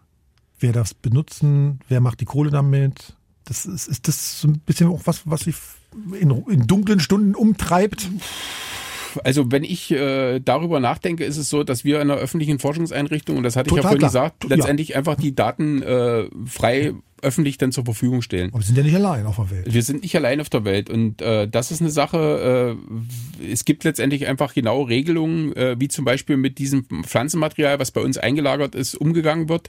Da gibt es also wirklich Organisationen, die sich damit beschäftigen, um diese Nutzbarkeit äh, zu machen, Vorteilsausgleiche aus den Drittländern und so weiter und so fort. Nagoya-Protokoll ist da ein Stichwort, mhm. wo letztendlich solche Dinge halt einfach geregelt sind. Mhm. Letztendlich ist es so, dass so eine Abgabe von einem Pflanzenmaterial bei uns, also die Körner, die wir bei uns in der Genbank haben, die kann sich, äh, können Sie sich, kann sich eine Privatperson bestellen. Es gibt nur so ein Nutz Handling-Fee, wo man ein paar ein bisschen die Bür bezahlen muss und dann kann ich mit den Pflanzen halt machen, was ich möchte. Kann ich mir irgendwelche Tomaten bestellen, die ich dann auf meinem Balkon anbaue und dann ernte aber die könnten letztendlich auch äh, sich Unternehmen oder sonst was bestellen. Die haben aber dann eben andere Regelungen, was dann letztendlich geklärt ist, was damit gemacht wird. Aber äh, das sind letztendlich äh, Sachen, die bei uns jetzt nicht diese Rolle spielen. Es ist so, dass wir durchaus in der Pflanzenforschung die Situation haben, dass wir immer Projekte haben, die mit äh, Unternehmen zusammenarbeiten, also wo Pflanzenzüchter mit dabei sind und äh, das sind dann Dinge, wo es letztendlich auch durchaus jetzt Vorhaben gibt. Äh, Sie haben Gaia X vorhin kurz mal dieses Stichwort angesprochen, wo es darum geht, äh, solche Szenarien zu entwickeln, wie man letztendlich gemeinsam solche Datennutzungsräume hm. äh, schaffen mhm. kann. Okay, ja genau, genau. So und da sind natürlich dann Patente letztendlich eine ganz wichtige Sache und da muss man dann entsprechend gucken, welche rechtlichen Rahmenbedingungen und so weiter und so fort das gibt. Aber wir sehen es ja gerade in der Landwirtschaft ne, mit, mit, mit äh, Pflanzenschutzmitteln, ja. die nur für bestimmte Pflanzen ja. wirksam sind. Also das, das, ist ja sozusagen, was dann irgendwie so noch folgt. Ne? Dann hat man irgendwie, okay, hat man hier was entwickelt, was vielleicht eine bestimmte Resistenz hat und dann darf ich nur von dem und dem Anbieter nehmen, weil der, der das äh, Schutzmittel dann. Also das ist ja so, dass wenn man denkt, irgendwie, Moment mal, wir haben eigentlich massive Herausforderungen und dann kommt sowas noch, noch dazu. Ne? Das ist richtig, aber das war ja die Diskussion, die man da hatte, dass man sagt, okay, ich verändere da halt eine Pflanze, wo hm. die dann letztendlich noch meine Pflanzenschutzmittel dafür brauchen, damit sie wirklich Ertrag oder was kriegen können. Aber äh, die Sorten, die jetzt eben die eigenen, eigenen Züchtungsfirmen letztendlich entwickeln, die versuchen ja mit den Sorten, die sie entwickeln und mit dem Verkauf von Saatgut halt einfach ihr Geld zu verdienen. Hm. Das sind Sachen, was eigentlich relativ weit weg ist von dem, was wir quasi da einfach jetzt in der Tätigkeit am Institut halt einfach machen, ja. Total klar. Ich finde nur, man muss das mal an, angesprochen ja. haben, weil das sind so Sachen, ich glaube, da, da, da im Alltag vergisst man, also der normale Mensch vielleicht das auch gar nicht, so kriege ich das gar nicht so richtig mit. Und wissen Sie, was ich total, also was mir so ein bisschen Sorgen macht, ne? Wir können irgendwie gentechnisch ganz viel forschen, wir können irgendwie ganz viel IT draufwerfen, ganz viel Rechenpower draufwerfen und neue Technologien entwickeln und neue ähm, Pflanzen aufbauen. Nur das nutzt uns nichts mehr, wenn dann keine Bienen mehr da sind, die den Raps bestäuben. Das ist genau der richtige Punkt und letztendlich ist es so, dass diese Entwicklungen, die letztendlich da sind, ja genau dahin gehen, diese Biodiversität letztendlich einfach auszunutzen, um vielleicht eine bessere Landwirtschaft zu machen. Das Institut versucht sich dahingehend letztendlich auch weiterzuentwickeln, also Stichwort agrarökologische Genetik, wo es also darum geht, nicht nur eine äh, Kulturpflanze auf dem Feld anzubauen, sondern eine Sammlung von Kulturpflanzen anzubauen, um möglichst da halt einfach in dieser Zusammenstellung halt einen besseren Ertrag, eine bessere Resistenz gegen irgendwelche Dinge halt zu kriegen. Typischerweise gibt's halt so Pilze, die zum Beispiel am Mais äh, wachsen, die letztendlich einfach so eine Symbiose machen. Also meist Zünsler oder sowas, ja? Nee, das ist ja, Ach, die, das, das, sind, ja, das, das, sind ja die äh, bösen Dinge, die letztendlich den Mais äh, halt einfach krank machen. Sondern sowas, das sind ja. so Mykorrhiza-Pilze, die Ach, an Wurzeln okay. wachsen, die halt einfach mit ihrer Symbiose dafür sorgen, dass die Pflanze eine bessere äh, ja. Nährstoffaufnahme hat und damit letztendlich einfach mehr Biomasse hat. Und die, der Pilz selber profitiert letztendlich einfach davon, dass er sich da an der Wurzel entsprechend angesiedelt hat. Also diese Pflanzensysteme ist eigentlich genau die Fragestellung, die man jetzt hat.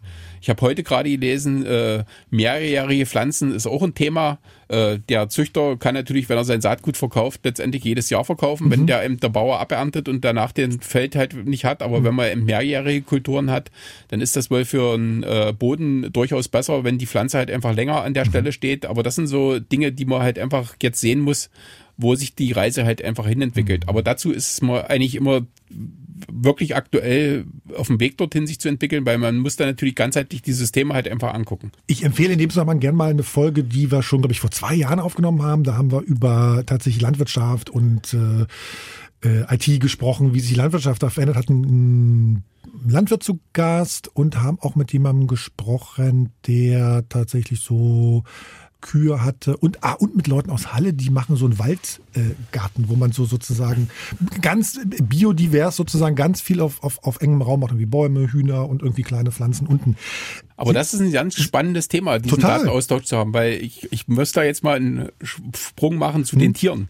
Also es gibt quasi einfach in der, in der Tierproduktion Mhm. und in der Tierzucht durchaus da äh, ganz andere Ansätze, als das bei den Landwirten ist. Mhm. Also der Bauer, der letztendlich einfach äh, Kühe hat, der liefert äh, kontinuierlich die Daten von der Kuh halt an äh, einen Service-Dienstleister, der halt einfach das analysiert, um zu sagen, ist meine Kuh gesund, äh, wie ist jetzt meine äh, Leistung.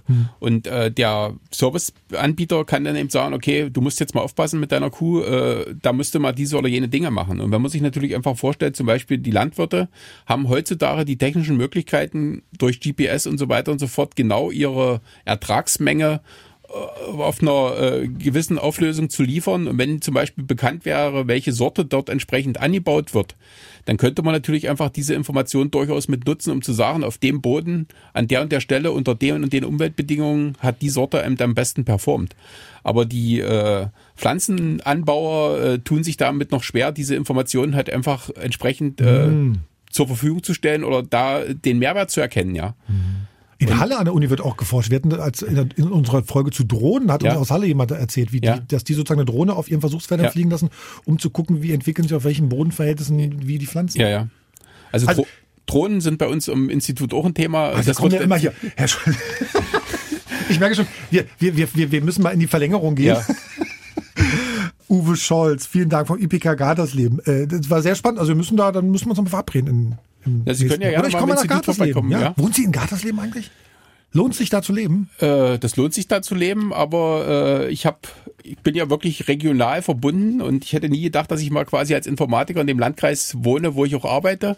Gartersleben gehört ja zum Salzlandkreis. Mhm. Äh, ich wohne am anderen Ende des Salzlandkreises. Also ich wohne in Bernburg. Herr Scholz, vielen Dank für den Besuch. Ähm, und ihr da draußen, wenn ihr sozusagen Fragen habt, wenn ihr Ideen habt, worüber sollen wir reden, wen sollen wir einladen, äh, gern eine Sprachnachricht schicken in den verschiedenen Messengers. Ansonsten natürlich auch digitalleben.mdr.de. Weitere Kontaktmöglichkeiten eben in den Shownotes. Ich würde, glaube ich, zum Beispiel mal gern mal hier die Chief Information Officer einladen aus Sachsen, Sachsen-Anhalt und Thüringen. Mal gucken, ob das klappt. Ähm, wenn ihr denen noch was zu sagen habt, gerne her damit. Was würdet ihr von denen gerne wissen? Also äh, digital eben mit mdr.de. Äh, und Uwe Scholz, IBK Gartersleben, vielen Dank. Ich bedanke mich. Digital Leben. Ein Podcast von MDR Sachsen-Anhalt.